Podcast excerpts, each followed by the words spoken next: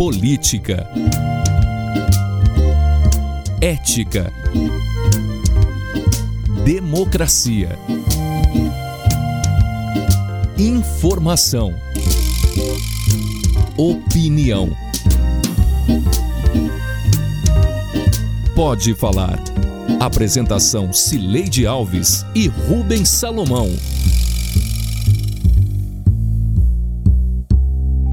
Oi, gente. Rubens Salomão e eu chegamos para a edição 112 do Pode Falar, o primeiro podcast de política de Goiás com trilha sonora de Beto Estrada. Eu estou em casa e Rubens no estúdio da Sagres 730 em Aparecida de Goiânia. Oi, Rubens, tudo bem? Oi, Sileide, tudo bem comigo? Um abraço para todos que estão nos acompanhando. Chegou, Sileide, o fim de semana das eleições finalmente chegou. Aqui em Goiânia, pelo menos, a campanha meio morna. Vamos falar sobre isso aqui nesse podcast pré-votação, pré-dia do voto, Sileide. Sim, chegaram as eleições. 148 milhões de brasileiros estão aptos a votar em 15 de novembro para escolher prefeitos e vereadores em 5.568 municípios. Neste episódio do Pode Falar, vamos entender como o Brasil chega às urnas neste ano tão especial.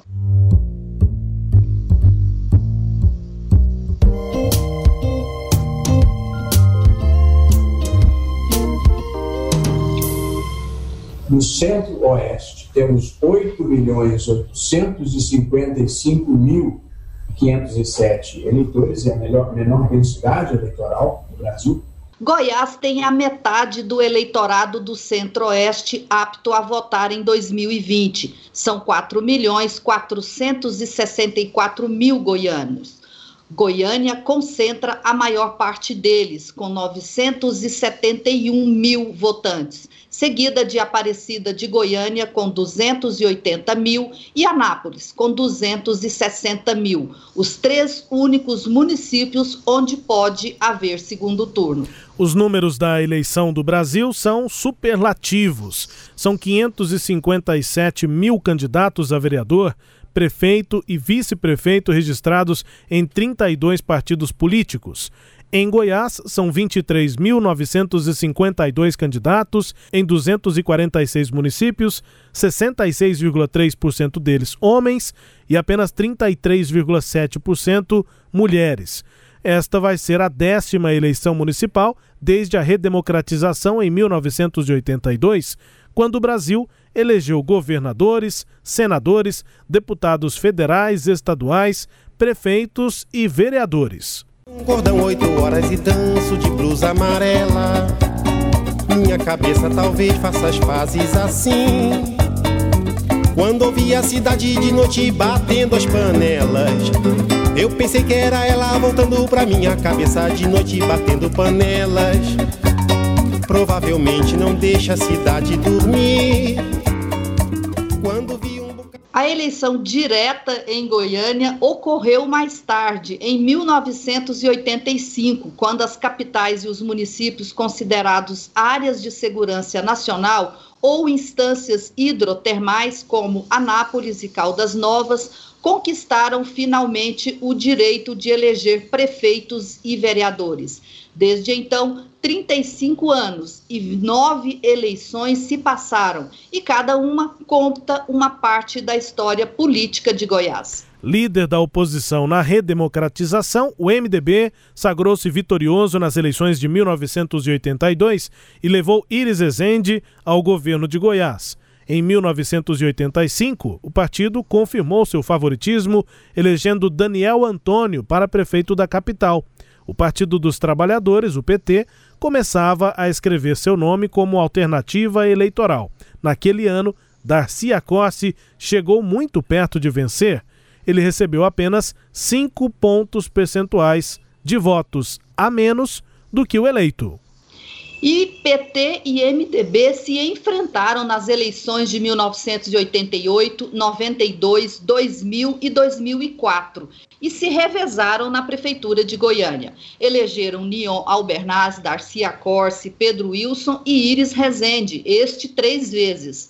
Apenas em 1996 esse revezamento foi interrompido com a eleição de Nion Albernaz, que naquele ano foi candidato de oposição a Íris e seu MDB. Nion elegeu-se numa coligação partidária que marcou a pré-estreia do Tempo Novo, grupo político que em 1998 elegeria Marconi Perillo governador. A Aliança Nacional com o ex-presidente Lula repercutiu em Goiânia e levou os adversários PT e MDB a se unirem em 2008 na reeleição de Iris Ezende e em 2012 na reeleição de Paulo Garcia. Essa união acabou em 2016 e os dois partidos voltaram a se enfrentar nas urnas. A novidade há quatro anos foi Vanderlan Cardoso, que perdeu o segundo turno para Iris. PT e MDB continuam protagonistas neste 2020, mas em outra conjuntura regional e nacional. Em Goiás, o governador Ronaldo Caiado tenta fortalecer sua base e, para isso, apostou na candidatura do mesmo Vanderlan Cardoso. Nacionalmente, o presidente Jair Bolsonaro mantém acirrada a polarização política em meio à pandemia do coronavírus, que matou mais de 163 mil brasileiros. Qual história essas eleições de 2020 vão contar? A pandemia interferiu na disputa? Quem sai mais forte e mais fraco desse pleito?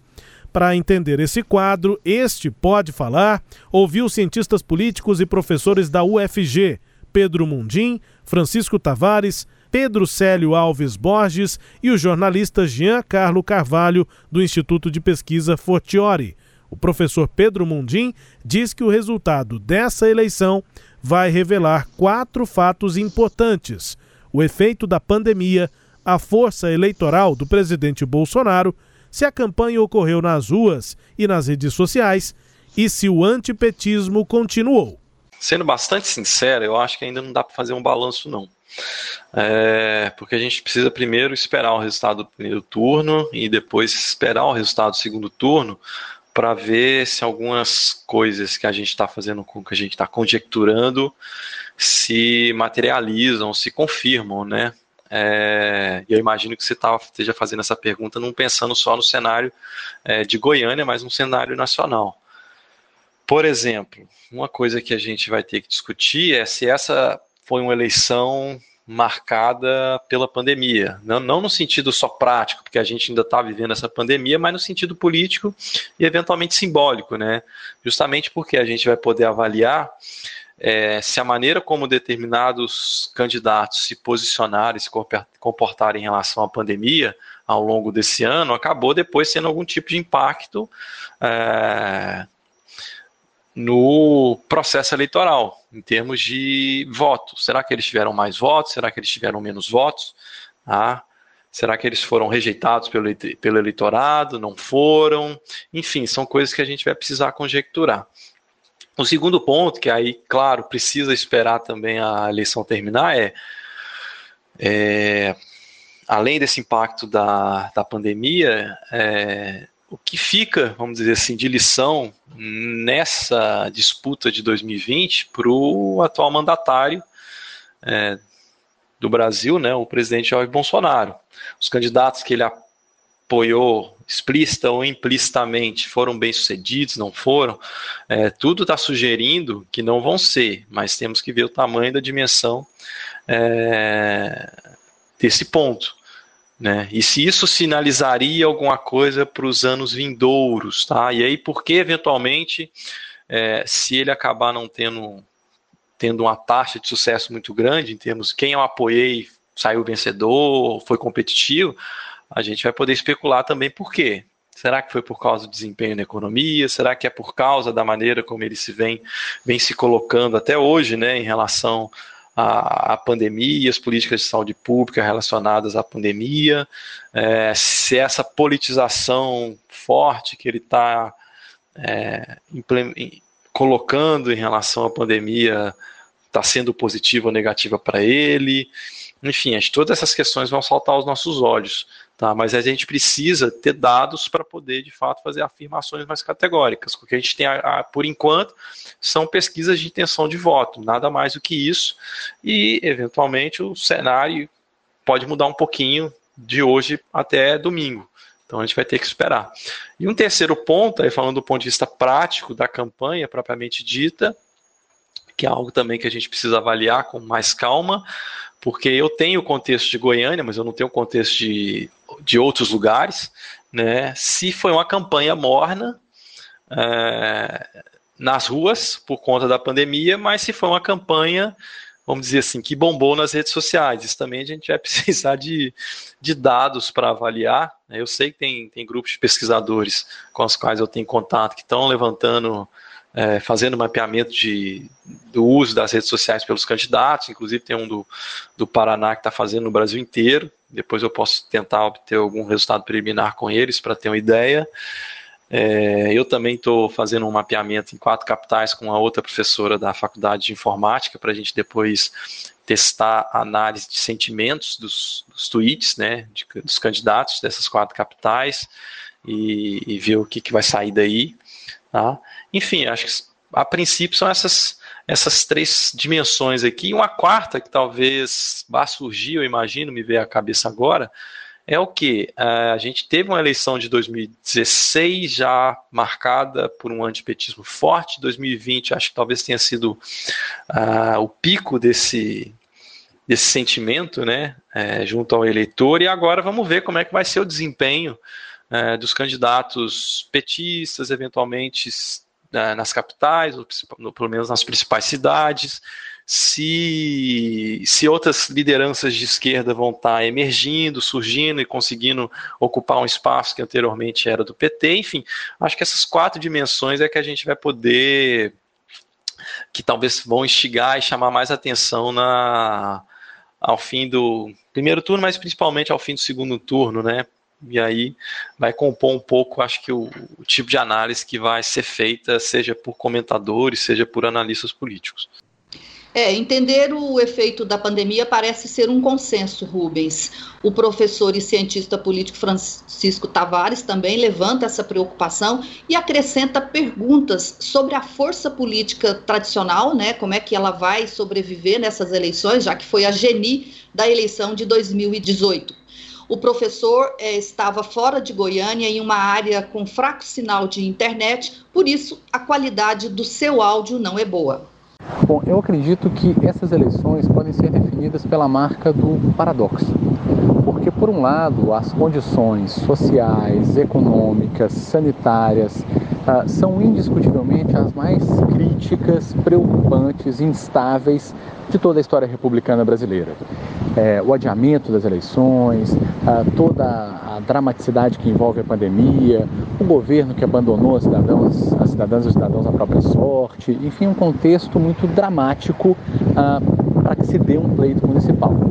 Neste contexto, contudo, parece que a chamada política tradicional dos partidos mais consolidados, a política que se deu pelo uso preponderantemente da campanha de rua, paradoxalmente, né, porque se esperava que as pessoas uh, se recolhessem em respeito à pandemia e se preservassem, mas não foi o que aconteceu, uh, os aparatos partidários mais fortes, tudo isso parece ter prevalecido com duas novidades importantes. Por um lado, um claro enfraquecimento tanto do grupo político como do discurso associado à extrema-direita. Bolsonaro não conseguiu se tornar um grande eleitor para impulsionar candidaturas que apoiava e o próprio discurso, né, que poderia se fortalecer muito no âmbito das campanhas municipais, com bandeiras como escola sem partido, como associação entre município e políticas de segurança, por mais inconstitucionais que sejam essas ah, lógicas, isso não ganhou a força que se esperava e claramente a ideia, portanto, de um ultraconservadorismo da extrema-direita tão forte em 2018 se enfraqueceu. Por outro lado, ideias como saúde pública, renda mínima, uh, direito a uma cidade mais inclusiva, com mobilidade sustentável, que se vê, por exemplo, na força uh, de um discurso como o do Boulos em São Paulo, mas que acaba se irradiando de alguma maneira por todas as campanhas, também são uma marca de 2020. Então, acho que o importante é perceber que A política tradicional mostrou fôlego, a extrema-direita bolsonarista perdeu espaço, novos discursos, digamos, mais sociais e à esquerda parecem se restabelecer e a campanha, diferentemente do que se imaginara, uh, foi muito tradicional, foi muito típica, apesar da profunda crise, e foi às ruas, né? o que uh, demonstra que também nesse aspecto parece que a população brasileira não leva a crise sanitária em toda a sua seriedade. cientista político Frank Tavares, o jornalista e diretor do Instituto Fortiori, acredita que a pandemia não será definidora desta eleição mas a conjuntura política local. A gente ouve o jornalista e diretor do Instituto Fortiori, Jean Carlo, em um áudio com um ambiente alto, mas ainda audível. Confira. É, no começo do ano, no mês de março, abril, eu vi análise de alguns é, analistas políticos, até nacionais, exemplo do Antônio Lavareda, do Marcos Coimbra, que diziam que essa, eleição ia ser pautada pela pandemia, que seria uma eleição diferente, que o eleitor teria um olhar diferente sobre essa eleição. Em julho eu escrevi um artigo é, contrariando essa opinião. Eu achava que os fatores que balizam o voto seriam os mesmos de outras eleições e que apesar da pandemia, que era um evento que mexia com a vida das pessoas, isso não teria influência na hora da definição do voto. E a definição do voto se baliza a partir da conjuntura. E para prefeitos ainda mais é, forte, é, que é uma pergunta simples que o eleitor responde, cada um ao seu modo, que é continuar ou mudar. E essa é a primeira premissa de qualquer eleição e que, na minha opinião, se, se repetiu de acordo com as pesquisas, vai se repetir no resultado de domingo. Né? Prefeitos bem avaliados vão buscar a reeleição com certa facilidade, prefeitos ruins é, vão ser substituídos por candidato de oposição, independente de pandemia de, e, e dependendo exclusivamente do desempenho que eles tiveram ao longo dos quatro anos. É assim Aparecida, por exemplo, em Rio Verde, onde o Paulo Vale e o Gustavo vão ser eleitos com facilidade, e no caso de Rio Verde, por exemplo, o Paulo com atuação contestada no combate à pandemia e mesmo assim vai ser reeleito com folga. O exemplo oposto você vai ver, nós vamos ver em Lusiânia, onde o prefeito ruim, a eleição vai ser vencida pelo Diego, que é quem encarna lá a mudança. Em Jataí, por exemplo, onde a oposição é Humberto. Então acho que esse fator, né, do que demonstra um pragmatismo do eleitor, a falta de paixão com partidos ou com, com cores partidárias que vem se acentuando eleição após eleição, ela vai se confirmar. O que é bom continua, se está ruim muda, simples assim. É, o que pode de diferente que nós percebemos é que, ao contrário da eleição passada, onde os nomes novos ganharam é, muita visibilidade e, e, ganharam várias eleições.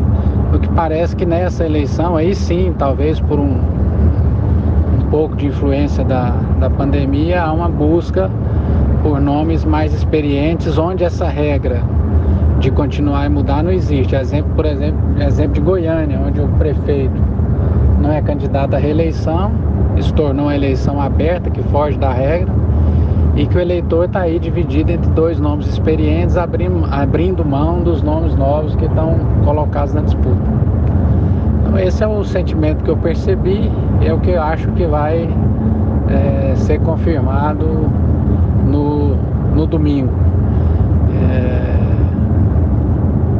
essa questão do, do, do, da experiência nas, nas cidades onde existe dúvida e a confirmação da eficiência onde os prefeitos vão bem e da mudança onde os prefeitos vão mal. Parece uma análise simplista, mas é isso mesmo e que na minha opinião é o que acontece. Aí alguns analistas gostam de inventar, de enfeitar, de, de, de até para talvez até para valorizar a análise, mas a eleição para prefeito tem sido marcada ultimamente por isso e na minha opinião de novo nessa eleição. Por fim, o sociólogo Pedro Célio Alves Borges. Ele também concorda que se tem que entender o efeito da pandemia na eleição e também do discurso da antipolítica, mas acrescenta a inclusão de temas locais no debate eleitoral. É, na verdade, estamos então chegando né, ao dia da eleição e a gente teve uma movimentação realmente diferente das vezes anteriores.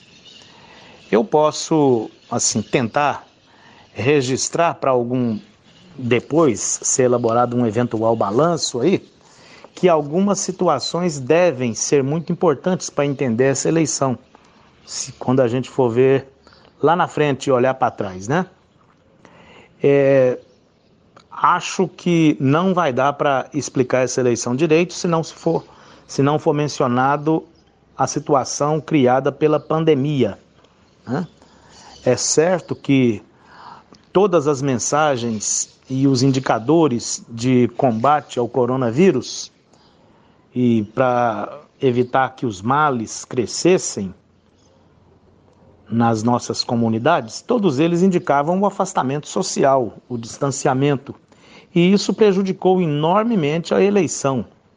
As possibilidades de reunião, de conversa, de encontros em festas, em outras situações, para que a gente pudesse falar mais de política, falar mais da eleição.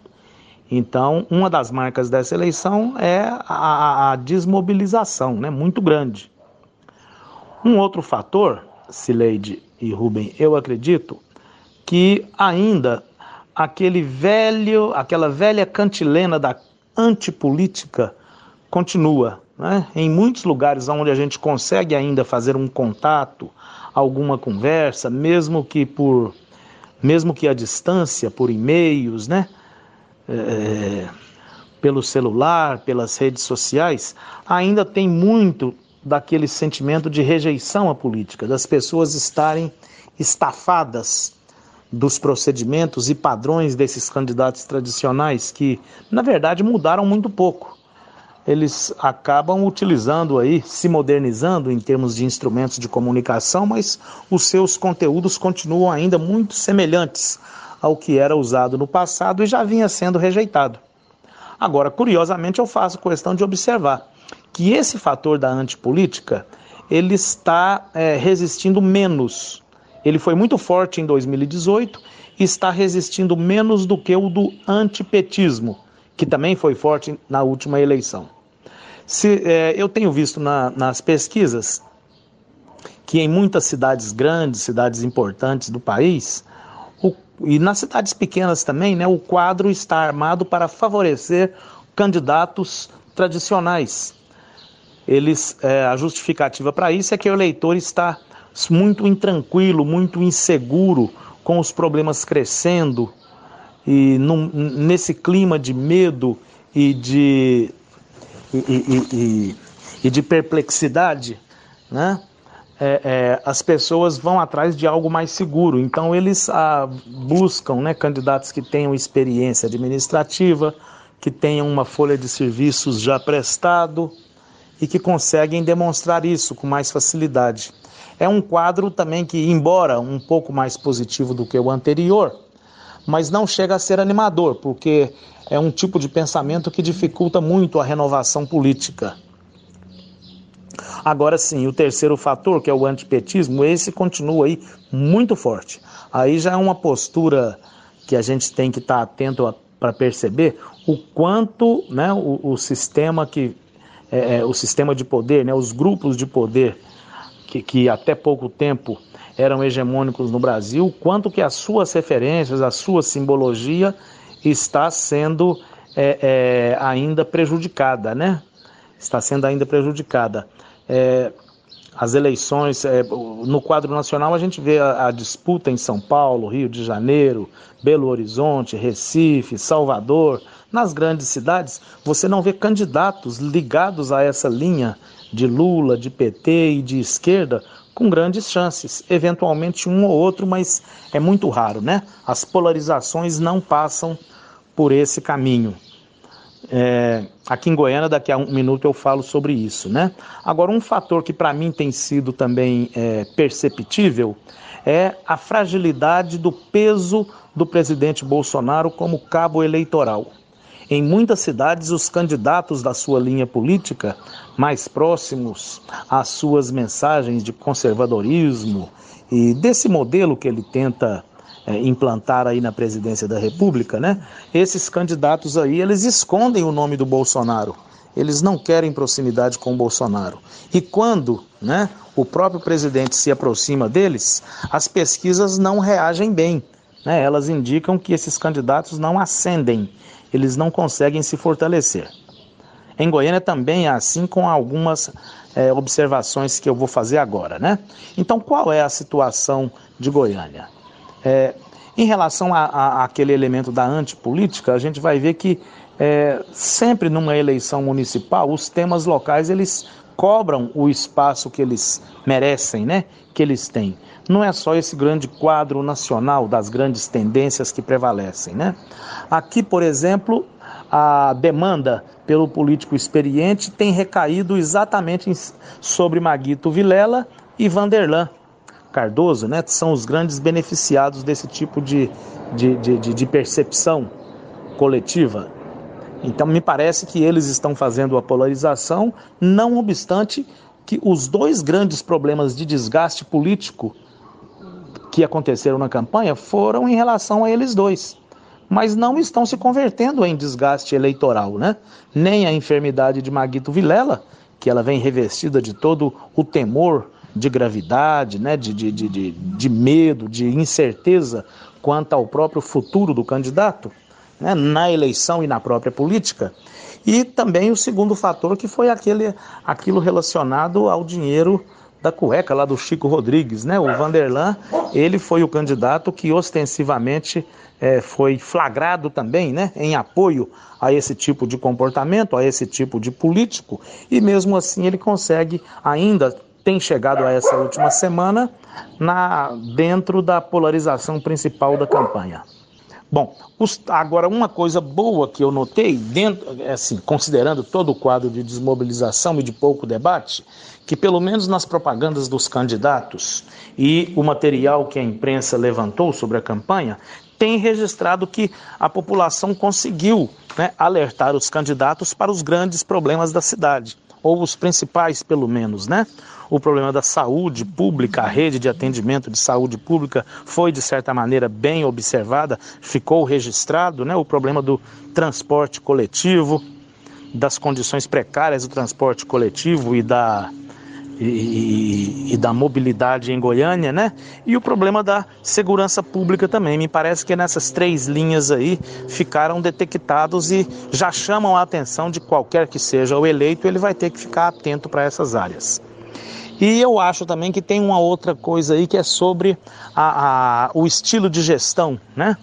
É aquela história de que construir muitas obras. Me parece que nos debates que eu vi pelas emissoras de rádio principalmente, né, e em algumas mensagens de candidatos, já essa essa postura né, é, essa postura de que fazer muitas obras é importante, obras gigantescas, marcantes, mas é necessário que elas sejam feitas dentro de um planejamento de gestão, um planejamento administrativo, para que isso não cause tanto, tanto transtornos na cidade, para que isso se reverta realmente em benefícios. E aí o primeiro elemento, né, pra, pra, pra que se coloca nessa linha de, de planejamento e de melhor preparo dos candidatos é em relação ao orçamento, né?